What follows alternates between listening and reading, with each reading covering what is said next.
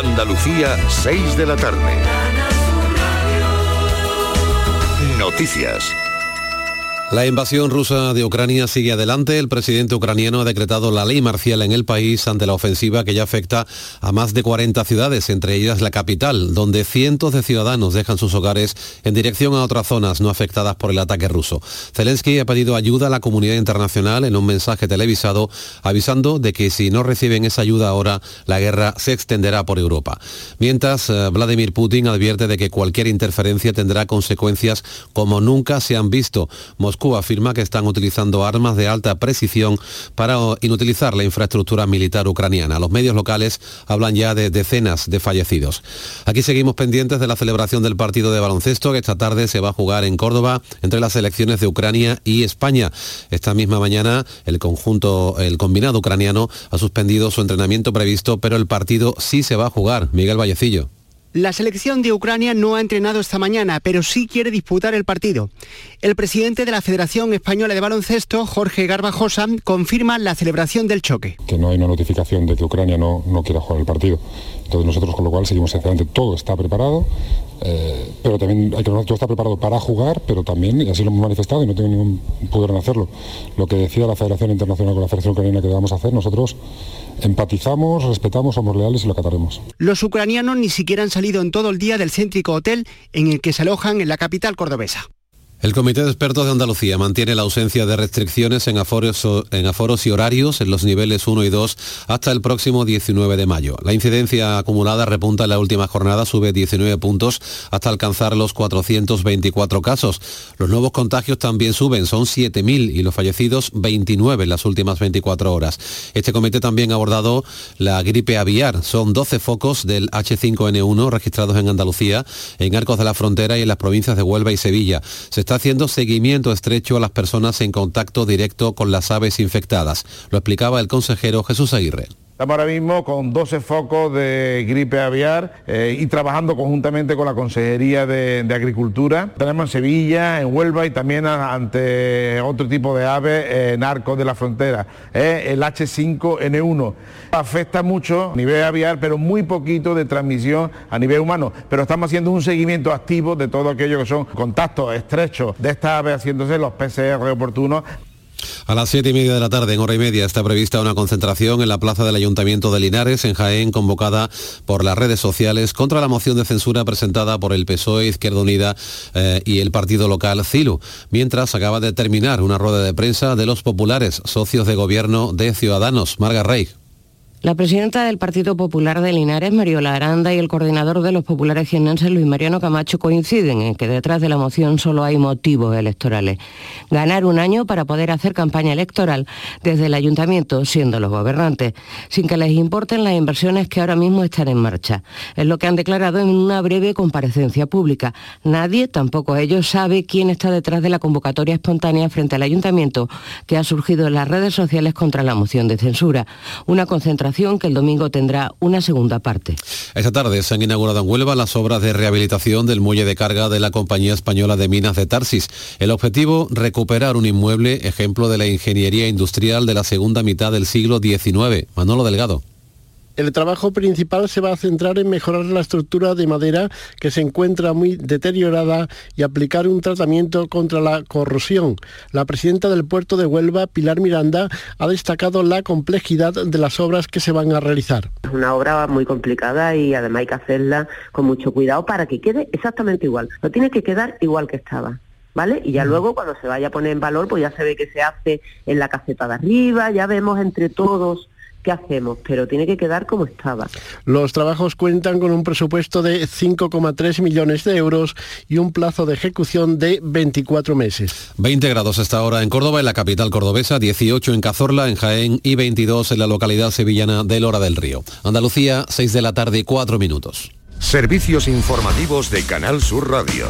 Más noticias en una hora. Y también en RAI y canalsur.es. Escuchas Canal Sur Radio. La radio de Andalucía. Hola, buenas tardes. Hoy les proponemos un concepto, les proponemos una idea, les proponemos una disciplina ciertamente compleja, de la que a veces da la, la sensación de que los ciudadanos queremos escurrirnos un poco, no prestarle atención. Sin embargo, hay profesionales sensibles que trabajan para que los cuidados paliativos, un concepto que no conocemos bien del todo, sirvan a personas, ayuden a personas. Con esa idea en la cabeza y en la filosofía del programa, que es conocer, saber, divulgar a través de los especialistas que invitamos siempre cada tarde, nos proponemos en esta ocasión, en esta tarde de jueves, tan fatídica por la situación, eh, por la actualidad y el inicio de, esas, de esa guerra en Ucrania, sin embargo, con el refrescante sabor a lluvia que a esta hora está llegando a algunas provincias de Andalucía. Parece que no va a hacer mucho, pero algo será. En fin, siempre con las manos y los pies encima de donde tenemos que tenerlos, sobre todo en el terreno que pisamos y acercándonos a esta idea. Cuidados paliativos, nuestro argumento en el día de hoy. Muy buenas tardes y muchas gracias por estar a ese lado del aparato de radio.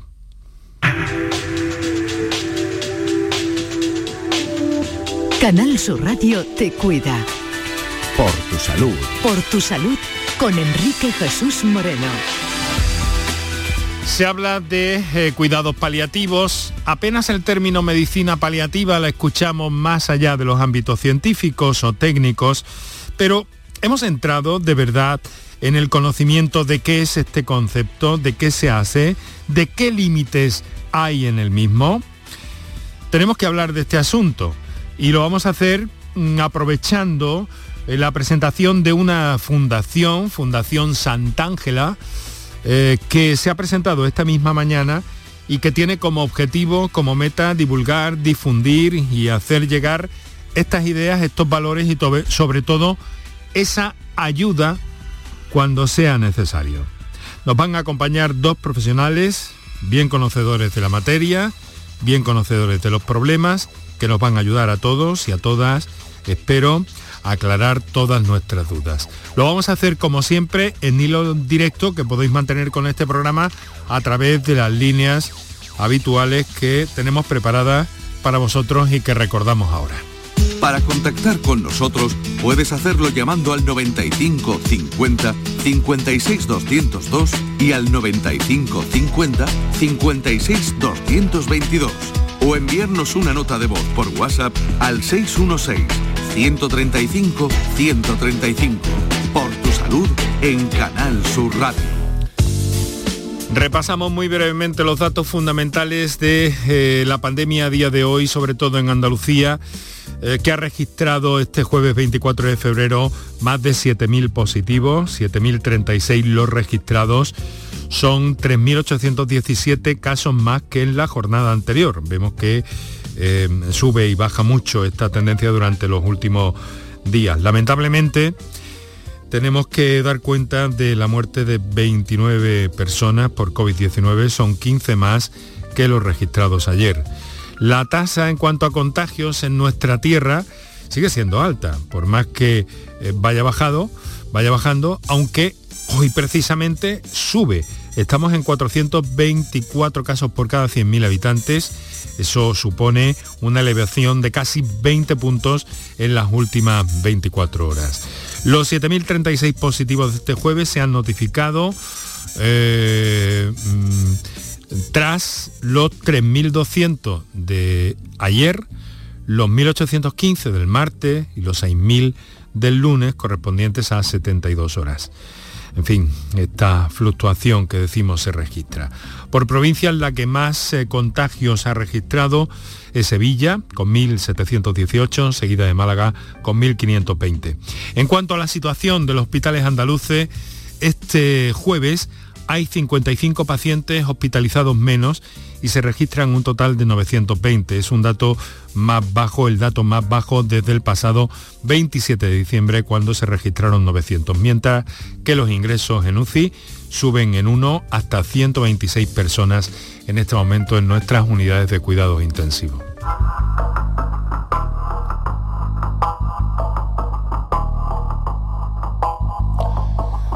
Un apunte también, recordaros que en Andalucía ya se ha puesto en marcha esta semana eh, la vacunación con la cuarta dosis del coronavirus o contra el coronavirus a personas inmunodeprimidas.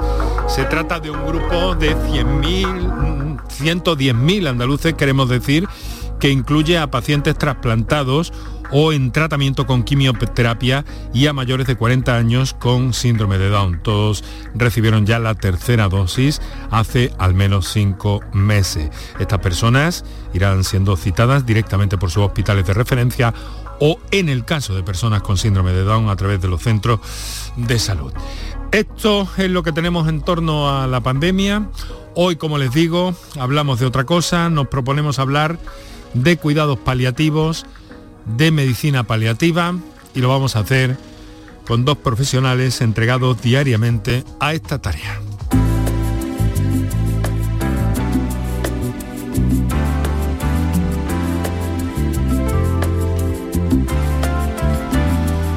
Por una parte, doctor Francisco Rodríguez, muy buenas tardes.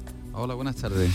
Es médico de paliativos en el SAS, gerente del Instituto Sant'Ángela, coordinador técnico de salud mental de la Fundación Sant'Ángela. Y por otra parte, el doctor Enrique Salido. Doctor Salido, muy buenas tardes. Buenas tardes, Enrique. médico de atención primaria en el SAS, coordinador técnico de cuidados paliativos del Instituto y la Fundación Sant'Ángela. Lo primero que necesito preguntarles, preguntaros, doctores, a propósito de la presentación esta mañana de la Fundación Sant'Ángela. Doctor Rodríguez, me gustaría que nos eh, dijera exactamente o aproximadamente qué es, qué objetivo se traza esta fundación y cómo ha ido el acto de presentación.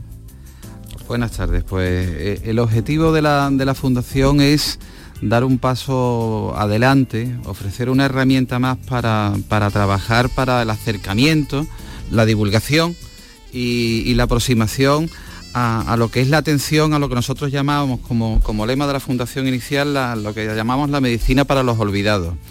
Eh, venimos de, distintas áreas eh, y tenemos especial relevancia e, e interés en, medicina que, muchas veces tiene poca repercusión e intentamos, intentamos mirar hacia otra parte tanto los que los padecemos como los mismos profesionales. Entonces nosotros trabajamos sobre todo en el área de cuidados paliativos, lo que es la enfermedad de larga evolución crónica y la atención eh, en enfermedades graves con, mal pronóstico y por otro lado también llevamos muchos años trabajando en, la faceta asistencial en la salud mental.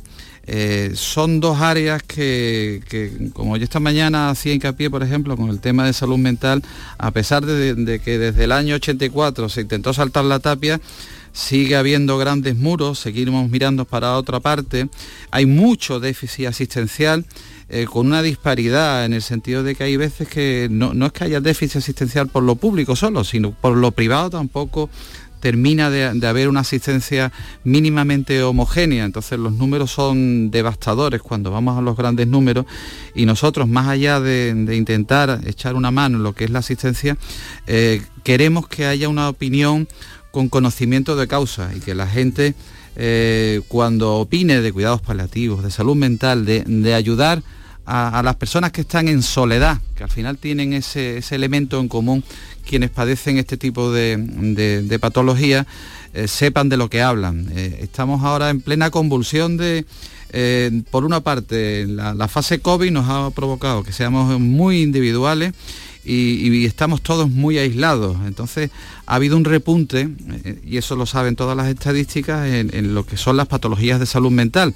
Y por ende también hemos visto lo devastador de, la muerte en la absoluta soledad, en la absoluta soledad y, en falta de, a veces de, mínimos que deberíamos de tener.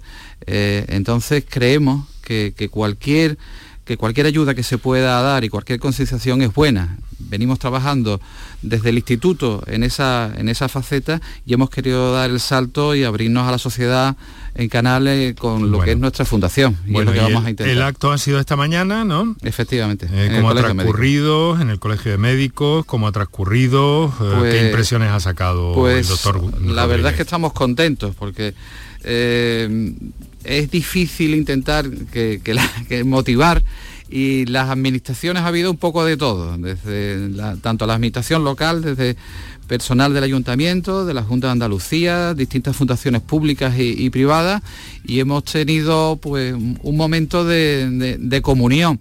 Eh, como yo comentaba esta mañana, cuando íbamos, a- íbamos para el acto, yo lo primero que hice al bajarme del coche fue cruzarme con, con- dos monjitas vestidas de marrón, dos hermanas de, de la cruz, que, que de ahí vienen incluso nuestro nombre. Nosotros es Santa Ángela porque Sor Ángela de la Cruz, sin saberlo yo creo que era, fueron la- las primeras paliativistas de, de- sin, sin saberlo de alguna manera. ¿Por qué? Porque son las que acompañan. En- En paliativo siempre acompañamos. Ha ido bien, la fundación está en marcha y el Sí. trabajo que tenéis por delante, desde luego, eh, interesante, humano, sensible. Ha, ha di- ha dicho una cosa el doctor Rodríguez que me ha llamado la atención sobre lo que tenemos que volver sin duda. Medicina para los olvidados. Pero ¿qué pasa, doctor Enrique Salido? Que es que miramos para otra parte cuando oímos hablar de paliativos.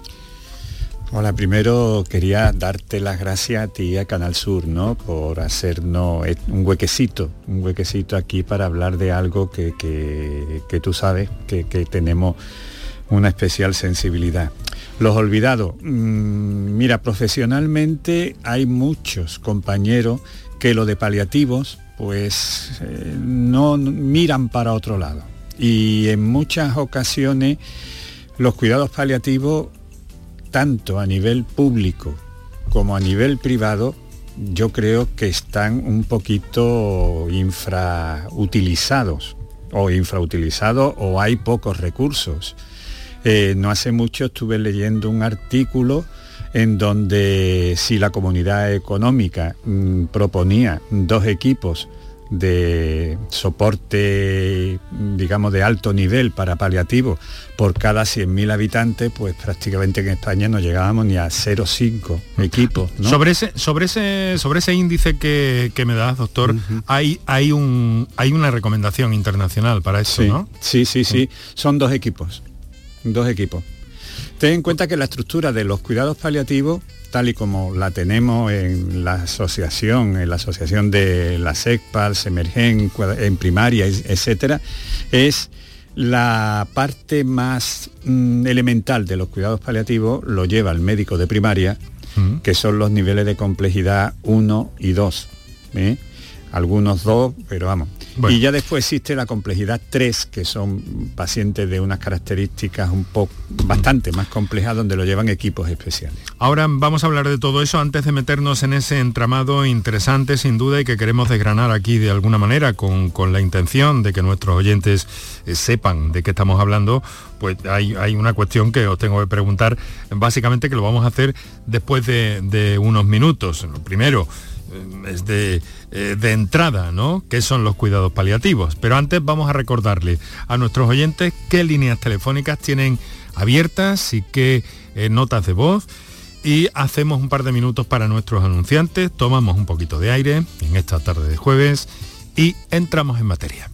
Para contactar con nosotros puedes hacerlo llamando al 95 50 56 202 y al 95 50 56 222 o enviarnos una nota de voz por WhatsApp al 616 135 135.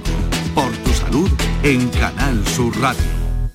¿Estás lesionado? Elige la fisioterapia avanzada de Clínicas Beyman. En Clínicas Beyman ponemos a tu servicio fisioterapeutas de primer nivel equipados con la última tecnología. Nuestra meta es tu recuperación. Somos la fisioterapia oficial de 18 federaciones deportivas de Andalucía. Si necesitas recuperar tu salud, tu rendimiento y tu bienestar, pide tu cita en clínicasbeyman.es.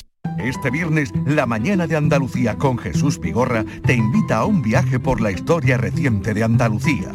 Vente a conocer el Museo de la Autonomía. Acompáñanos a Coria del Río, en Sevilla, y descubre con nosotros los detalles de este centro, de la Casa de Blas Infante, padre de la patria andaluza y de la fundación del Centro de Estudios Andaluces. La mañana de Andalucía con Jesús Vigorra. Este viernes, edición especial desde el Museo de la Autonomía de Andalucía. Quédate en Canal Sur Radio, la radio de Andalucía. Enrique Jesús Moreno, por tu salud, en Canal Sur Radio.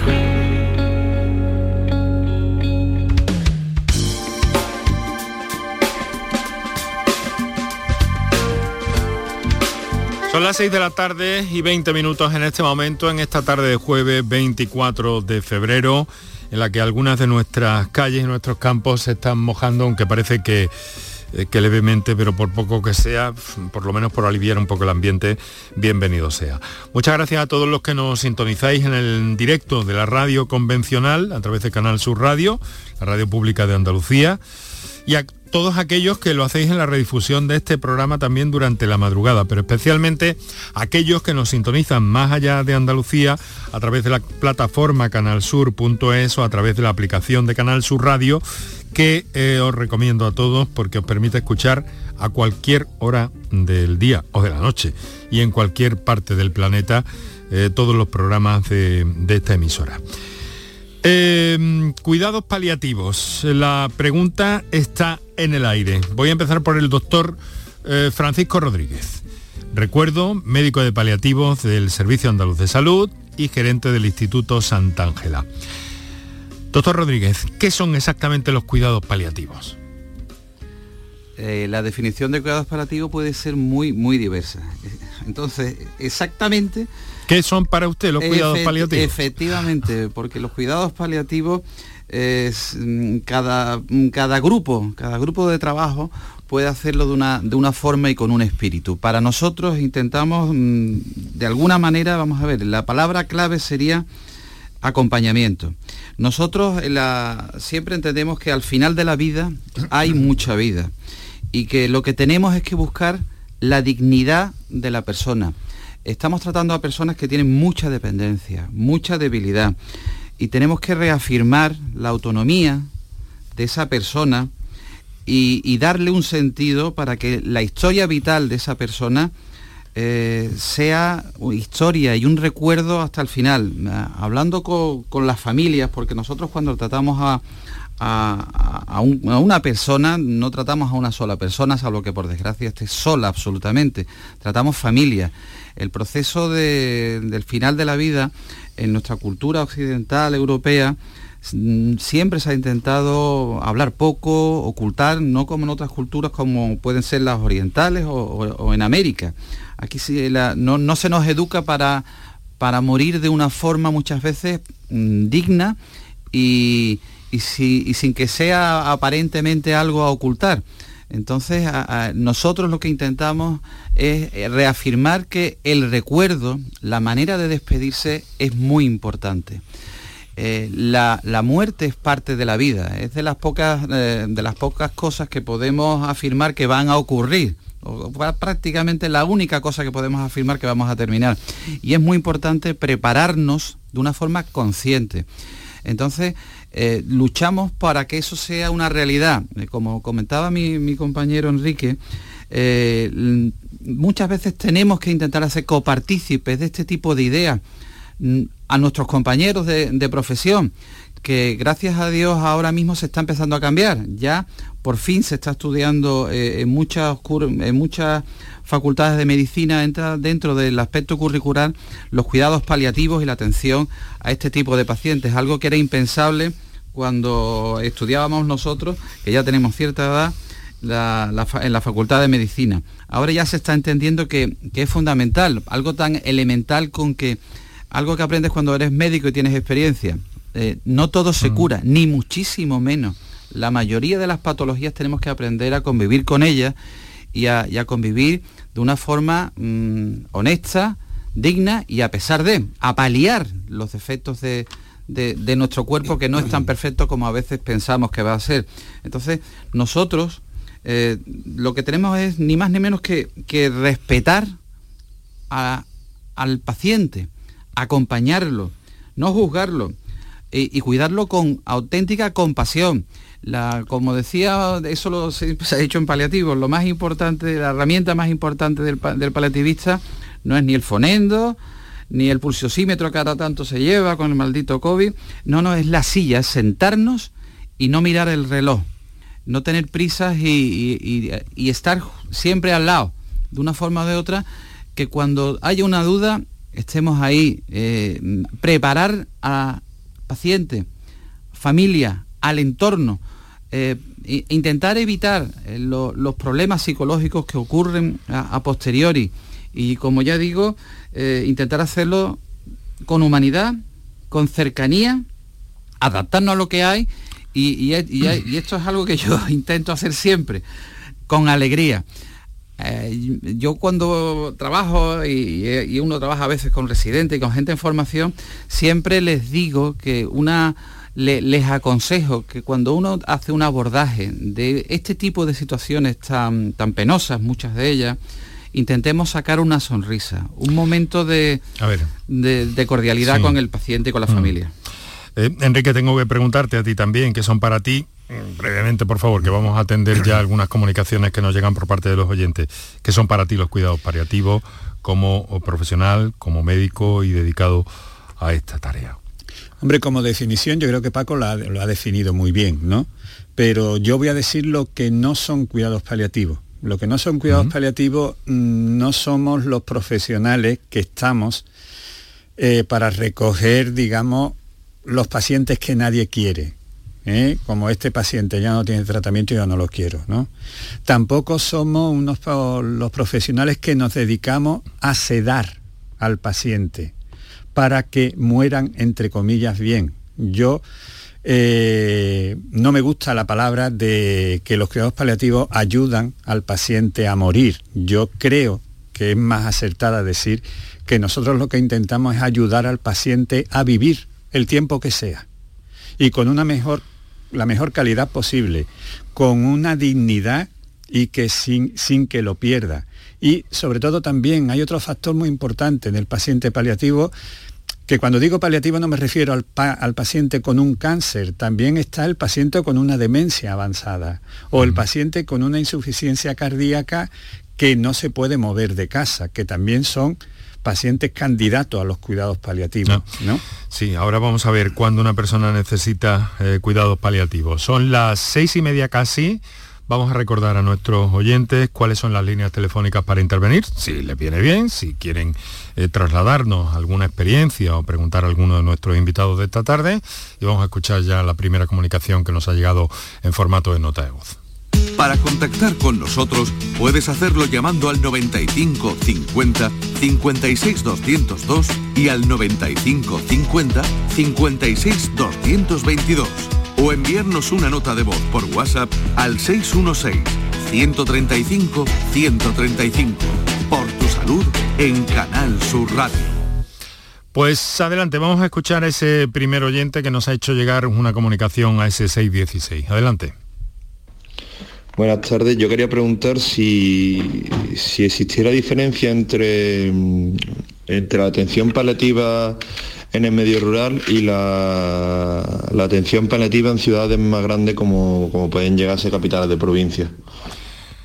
Bueno, interesante cuestión esta, ¿no?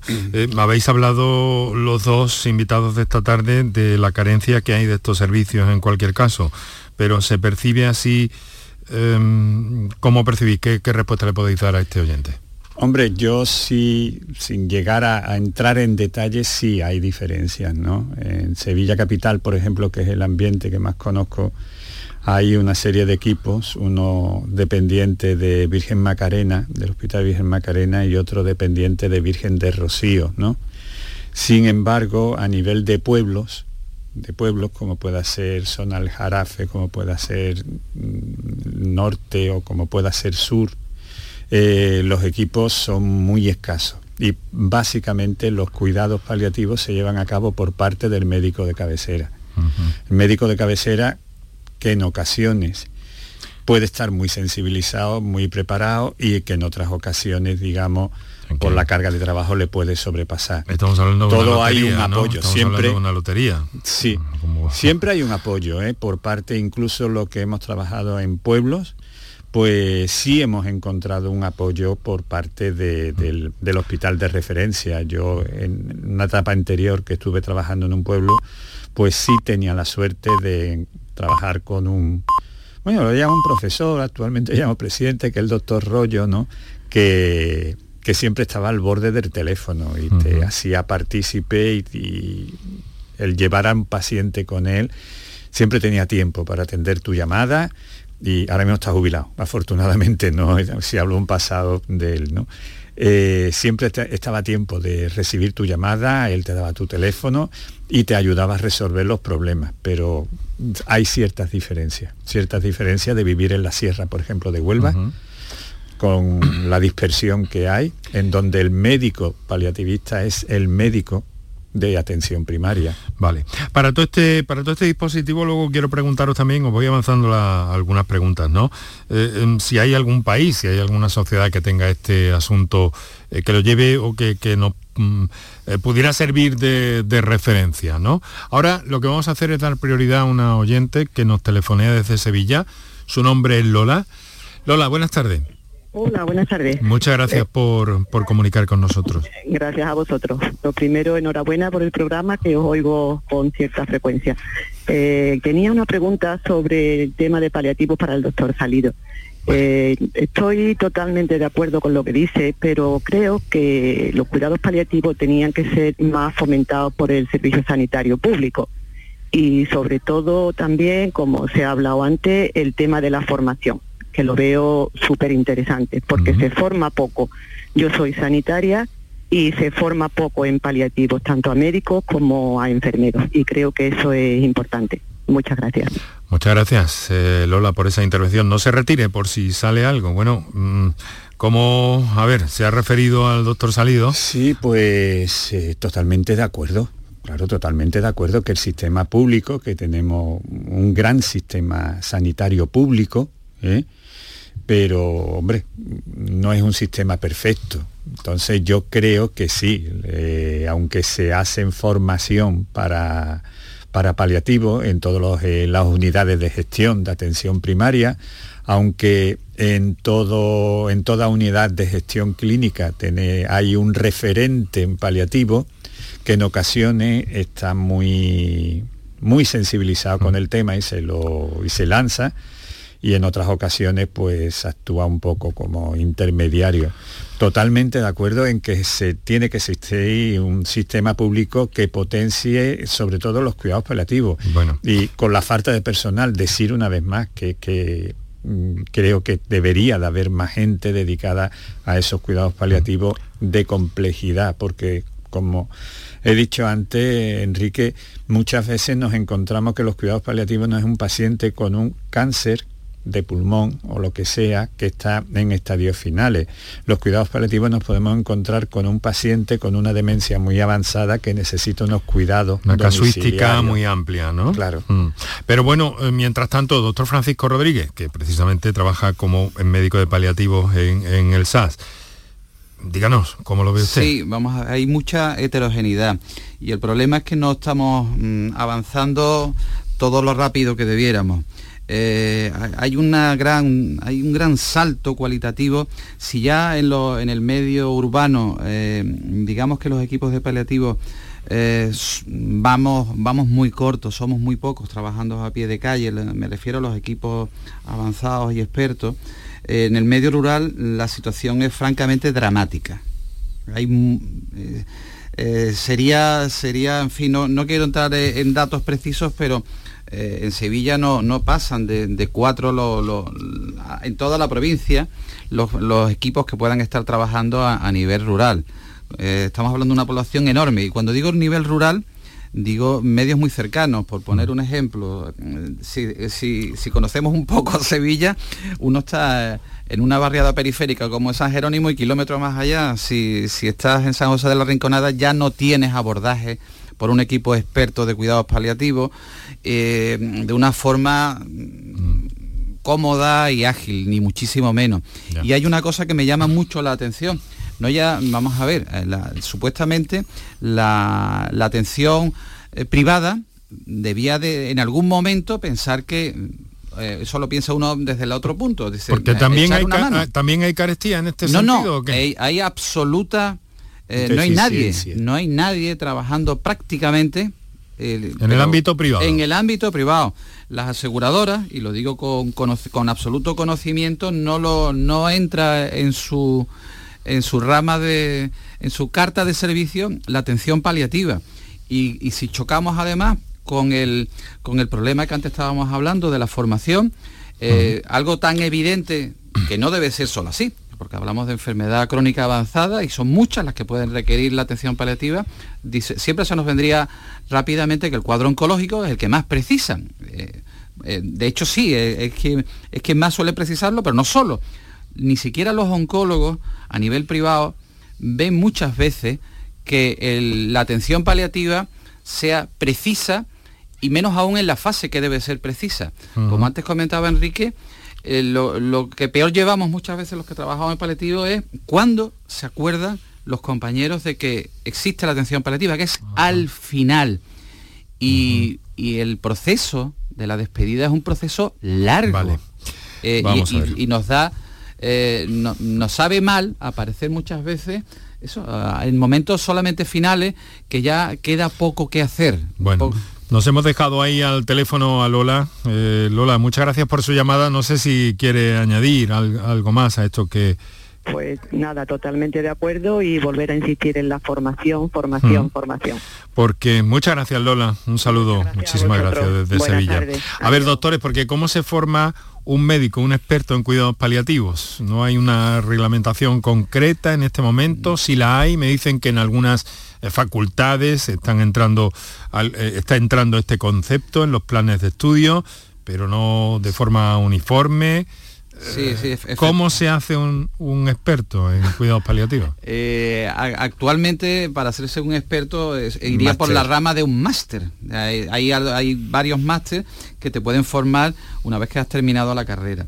Eh, se está intentando efectivamente que entre como materia curricular dentro de lo que es la, Facultad de Medicina y está entrando en algunas facultades ya, al menos como una semestral. Aquí, por ejemplo, en Sevilla me, me consta que se está haciendo de esa manera pero a, partir de, para la formación específica es a posteriori. También hay un, cierto movimiento a nivel de, movimiento asociativo de, personal de paliativo para que llegue a considerarse como una especialidad. Eh, pero en eso hay divergencia. Parece que va avanzando algo. En algunos países sí, sí, lo eh, es. aprovecho para formular la pregunta entonces. ¿Hay algún país que tenga resuelto esto, doctores? Inglaterra. Inglaterra. Inglaterra, nos lleva mucha ventaja. Yo, yo tengo un dato hablando de números, y esto es un dato muy contrastado, y que es un poquito, por eso decía que vamos, que vamos tarde y parece que no cogemos la, carrerilla que debemos coger. Eh, en el año 2007 estábamos en el puesto octavo a nivel europeo de 27. En el 2012 estábamos, no ya el octavo, estábamos el 12, o sea que nos habían adelantado. Y es que ahora vamos el 31 de, eh, a nivel europeo. Estamos a nivel de Letonia o, de Rumanía o de Georgia, con todos mis afectos a la comunidad georgiana. Pero es que se nos siguen adelantando países. Me consta, y nos consta, y Enrique lo sabe bien, que hay especial sensibilidad actualmente en, lo que es la, Junta de Andalucía y, eh, en la en la Consejería de, Salud con el tema de paliativos y que el Plan Andaluz de Paliativos se está reactivando. Eh, nosotros, desde la Fundación, lo que, lo que intentamos es, pues eso, que se reactive todo un poco más, que haya más sensibilidad, que haya más gente trabajando en paliativos, que haya más formación, es lo que intentamos hacer. Bueno, sin embargo, sí que hay una, una sociedad española de cuidados paliativos, aunque yo no sé con qué actividad, porque también he visto que tienen una revista, pero el último número, francamente, con unos artículos de enorme interés, pero son del año 2021, eh, no sé sí, si son más quizás sea... la, la SECPAL, ¿eh? que sí, que es una sociedad que está formada, que es multidisciplinar, son fundamentalmente eh, profesionales de medicina interna y atención primaria, mm. y después también está Semergen. En Semergen hay un grupo de trabajo dedicada a dolor y cuidados paliativos. Muy bien. Entonces, Semergen es una sociedad de atención primaria y son los que al fin y al cabo mm, vamos a detectar los cuidados paliativos y vamos a estar con ellos casi prácticamente al final. Vale, vamos a ver. Eh, teléfonos para los oyentes, intervenciones en directo al 955-056-202, 955-056-222 y notas de voz al 616-135-135, donde tenemos otra ahí pendiente que vamos a escuchar ahora. Buenas tardes, Enrique, soy Marilo. Quisiera agradecer a los doctores que tienes hoy contigo, al programa y a los equipos que trabajan con ellos cómo trataron a mi padre y cómo supieron hacer de, nosotros una unión total. A mí una frase que recordaré el resto de mi vida fue, nosotros estamos aquí para que Él se vaya sin sufrimiento y vosotros estáis para despedirlo con todo el amor del mundo. Jamás lo olvidaré. Muchísimas gracias. Muchas gracias, muchas gracias a esta señora que ha tenido bien dejarnos este, este audio de WhatsApp. Bueno, realmente estamos hablando, estamos hablando de una situación complicada. Eh, veo, me da la impresión por lo que dice esta señora, que también intervenís en el entorno, ¿no? Sobre todo emocional y técnicamente, me imagino, ¿no, Enrique? Sí, vamos, ten en cuenta que el objetivo cuando visitamos a un paciente de paliativo no es el paciente solo.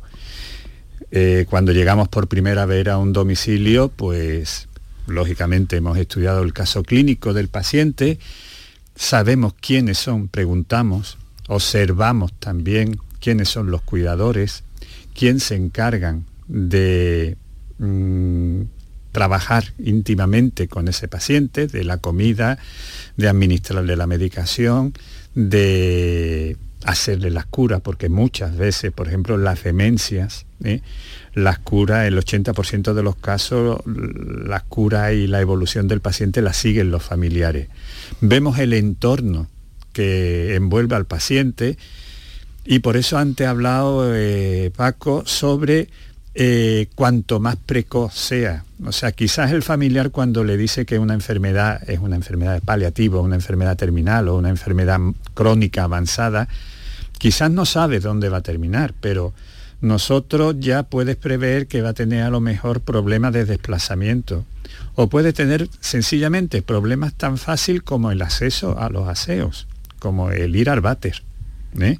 O problemas tan simples que a la hora de las curas pues la cama debe de ser articulada. O sea, eh, por lo que oigo, Enrique, disculpa que te interrumpa, eh, pero mm, entiendo entonces que los cuidados paliativos se hacen en casa, en el domicilio del paciente, básicamente. Es donde mejor. Yo creo que la mejor manera de hacer los cuidados paliativos es en el domicilio y donde la mejor manera que se puede un paciente marchar, me gusta la palabra marchar más que eh, morir, a lo mejor son cosas, pero es eh, en su casa, con sus familiares, escuchándolo reír, escuchándolo llorar, abrazándolo, y eso sí, sin sufrimiento. Sin sufrimiento. Ahí los médicos, mm, al fin y al cabo, hacemos lo que antiguamente se hacía, que era sencillamente acompañar. Y lo que es más importante, la sensación de soledad que tiene un paciente cuando le dicen que tiene una enfermedad grave y que se siente, digamos, abandonado, como ha dicho antes Paco, ¿no? por parte de el especialista que lo estuvo tratando, por parte a lo mejor de la familia que no quiere hablar de ese tema.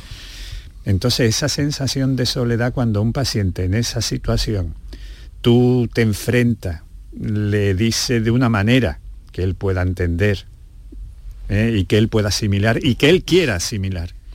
Eh, mira, esta enfermedad es así, esto es así, esta evolución pues puede ser así, vamos a intentar hacer todo lo mejor posible, pero no vas a encontrarte solo. No vas a eh, encontrarte Ese enunciado ya mm, de por sí, de alguna forma, mm, quita tensión al asunto de algún modo, ¿no? Me da la impresión, es una por lo que me Sí, sí, porque ante una enfermedad de esas características, mm, por ejemplo, que a uno le digan que tiene un cáncer y que ya no tiene tratamiento, vamos a utilizar esa frase, uno inmediatamente se le vienen a la cabeza temas como el dolor, como el asfixiar, como el asfixiarse, vamos, la disnea, como la presencia de úlceras, como la presencia de fatiga. Al fin y al cabo son síntomas de sufrimiento. Si tú te enfrentas o tú te pones delante de ese colectivo, cuando yo digo colectivo es eh, el paciente en sí, la mujer o los hijos, los compañeros, los que están viviendo y sufriendo eh, con él esta, esta faena que le da, pues cuando tú le dices, mira, aquí puede pasar esto, y si pasa esto, tú haces esto. Y si tú ves que empieza un poquito con asfixia, le pones esto. Y si no, mira, aquí tiene un teléfono donde me puedes llamar. Y si no, cuando tú le quitas el dramatismo a eso, y tú le dices, mira, tú no vas a tener dolor. En todo caso, te vas a levantar y vas a tener un poquito de achaques, ¿no? Eh, va a tener molestia, pero no te va a despertar el dolor. Tú vas a conseguir una buena calidad del sueño. Cuando tú todos esos temores que tiene el paciente se los explicas, que lo conoces antes que él te lo diga. Mm. Tú le dices, yo conozco esto y además tú en un futuro a lo mejor te puede pasar esto, ¿no? Por ejemplo, hay familias que, ¿no? Y si, y si me pasa esto, y si resulta que veo que tiene lo, estoy hablando en estadios finales, ¿no? Mm. Eh, que tiene el gorgoteo ese que se suele escuchar, pues mira, eso no se está asfixiando el paciente, esos son sencillamente mocos que están en la garganta, pero no es sensación de asfixia. Pero cuando tú le notes esto, te dejo aquí esta jeringuita y le pones esto. Este recorrido que nos hace para explicar lo que es la actuación de un profesional en un caso de cuidados paliativos, Enrique, créeme que es de lo más ilustrativo, pero de lo más eh, sensible también que he podido escuchar en este, en este programa.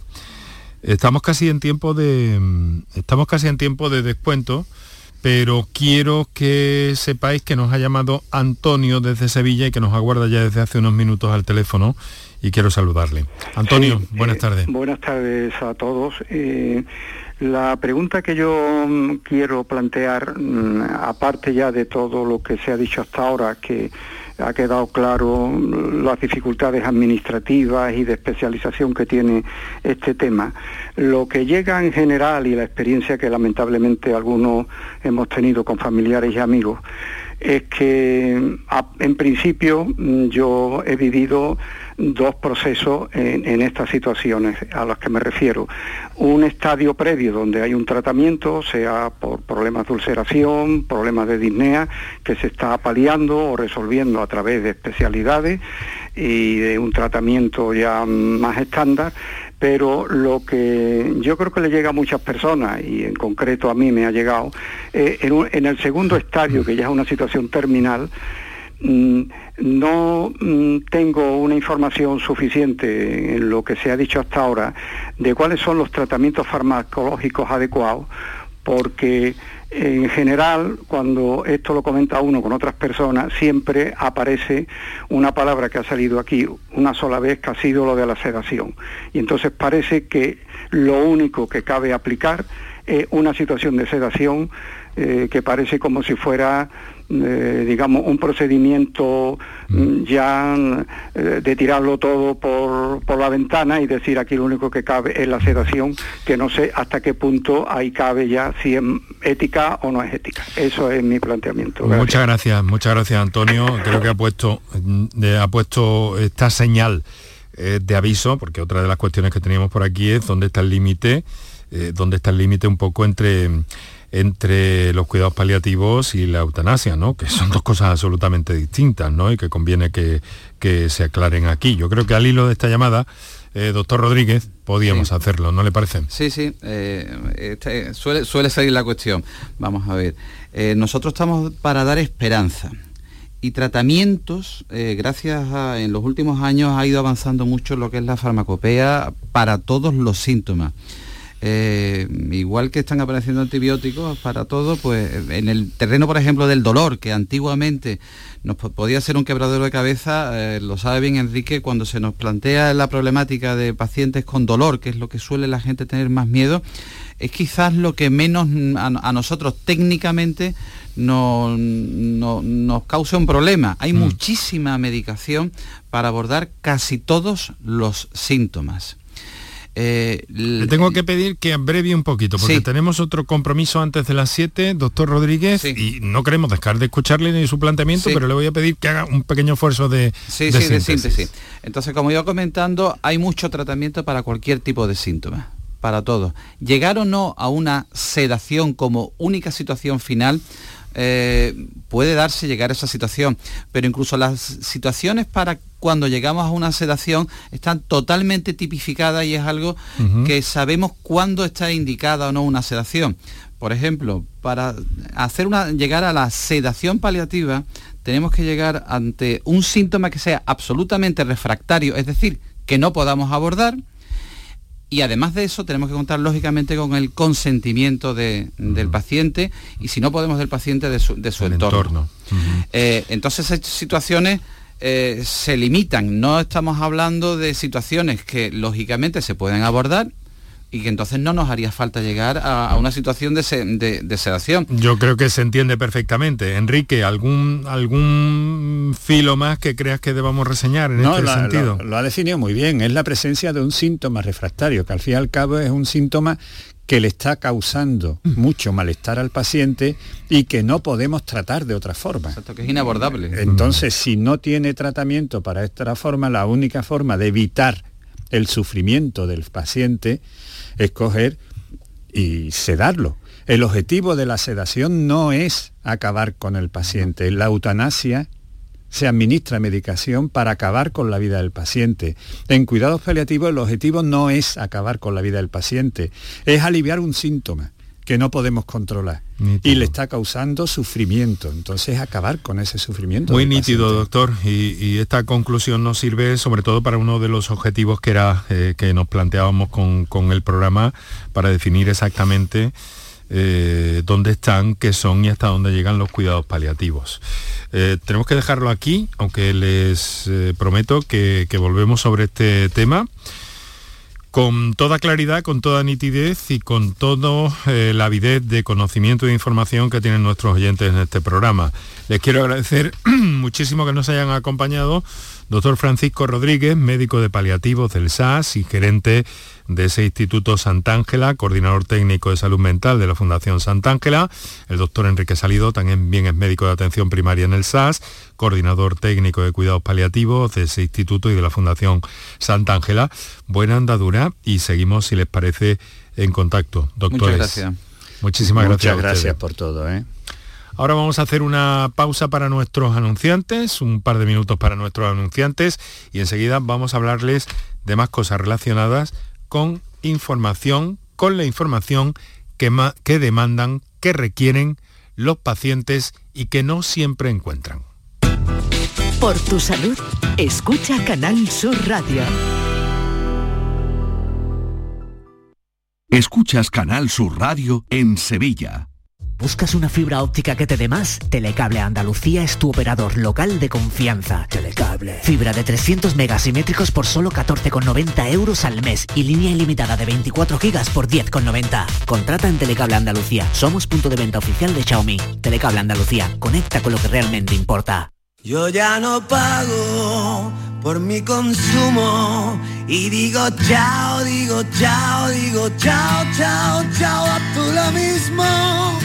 Vente conmigo, nuestro petróleo es el sol. Leques fotovoltaicas Dimarsa y despreocúpate de la factura de la luz. Dimarsa.es. Bienvenidos a Sacaba. Mil metros de electrodomésticos con primeras marcas. Grupos Whirlpool, Bosch y Electrolux. Gran oferta. Microondas Whirlpool de 25 litros con grill de 900 vatios en acero inoxidable. Antes 179 euros. Llévatelo ahora por solo 79 euros. Y solo hasta fin de existencias. Solo tú y Sacaba. Tu tienda de electrodomésticos en el Polígono Store en calle nivel 23. Sacaba.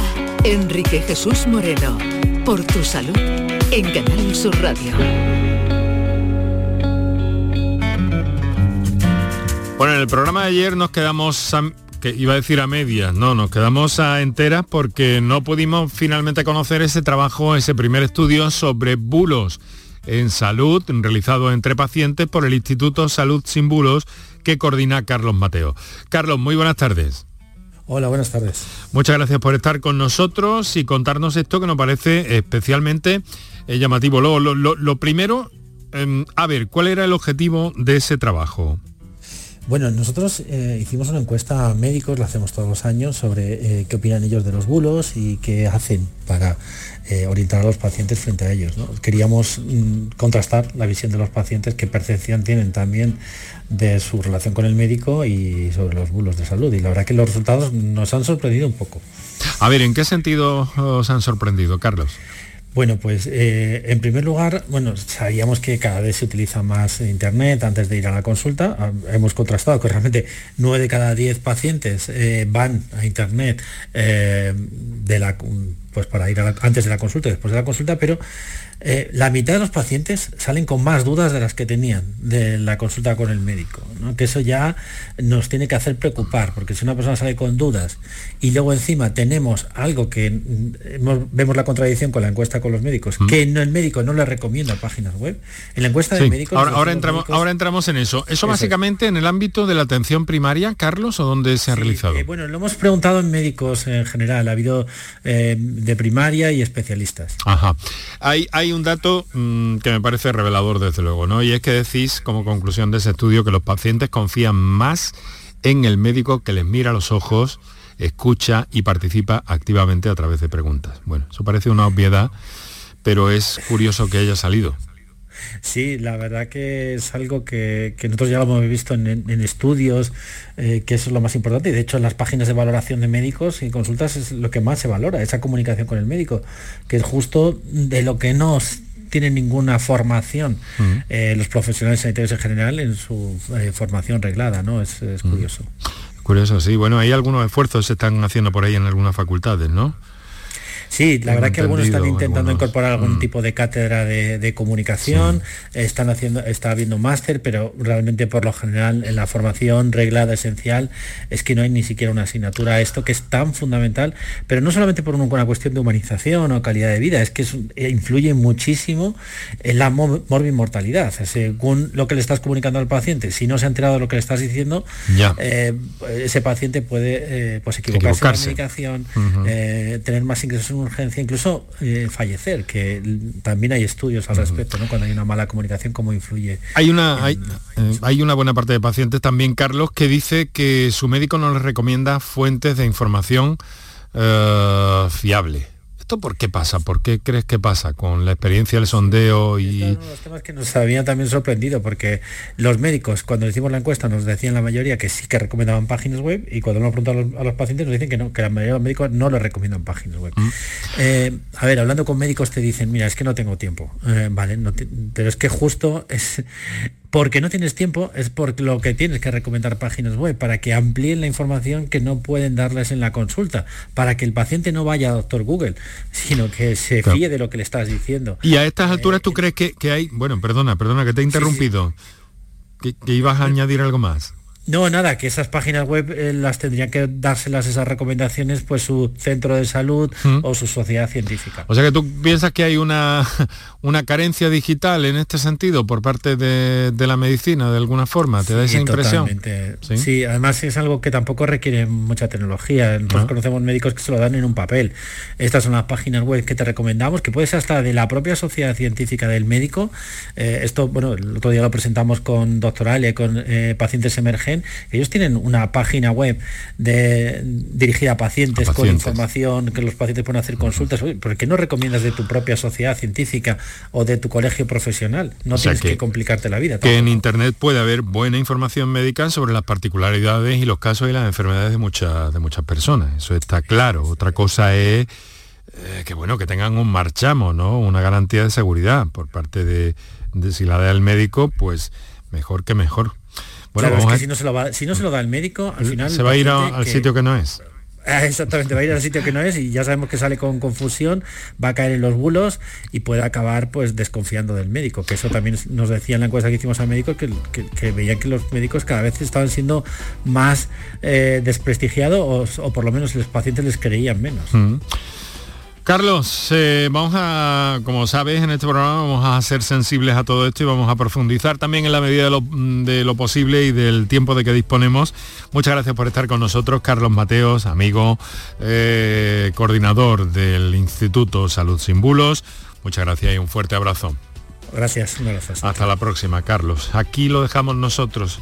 Mañana volveremos hablando sobre todo de avances y de novedades en el ámbito científico médico con Paco Flores.